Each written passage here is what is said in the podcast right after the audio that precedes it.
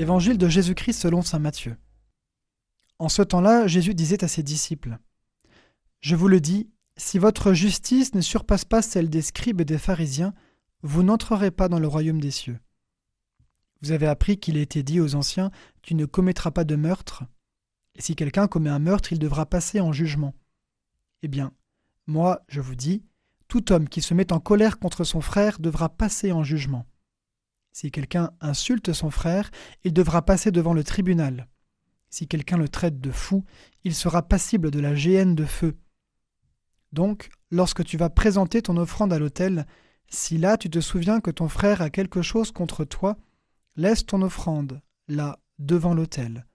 Va d'abord te réconcilier avec ton frère, et ensuite viens présenter cette offrande. Mets-toi vite d'accord avec ton adversaire pendant que tu es en chemin avec lui, pour éviter que ton adversaire ne te livre au juge, le juge au garde, et qu'on ne te jette en prison. Amen, je te le dis, tu n'en sortiras pas avant d'avoir payé jusqu'au dernier sou.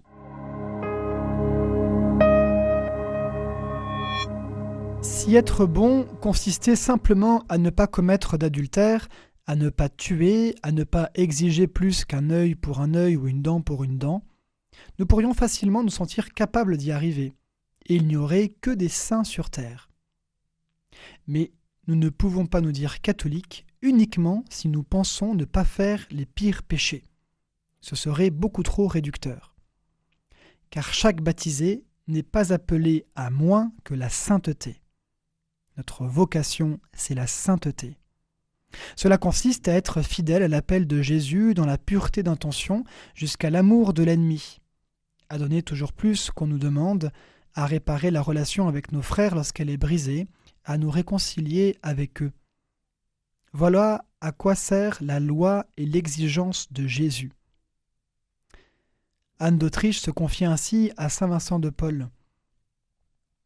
J'ai tout voulu, dit-elle, monsieur Vincent, et j'ai eu tout.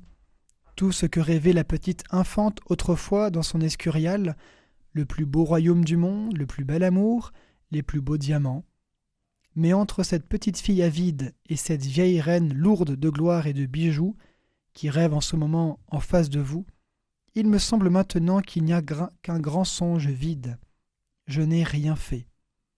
Vous, monsieur Vincent, qui n'avez pensé qu'à donner, Sentez-vous au seuil de la mort ce grand trou vide derrière vous, vous aussi? Oui, madame, je n'ai rien fait, dit-il. Que faut-il faire dans une vie, monsieur, pour faire quelque chose? Davantage, lui répondit-il. Davantage. C'est dans cette attitude d'enfant trébuchant, encore en train d'apprendre à marcher, que nous pouvons nous offrir et offrir les efforts de notre journée, conscients de notre pauvreté, et plus encore confiant en Dieu qui nous offre un chemin de bonheur, un chemin d'amour, faisons davantage.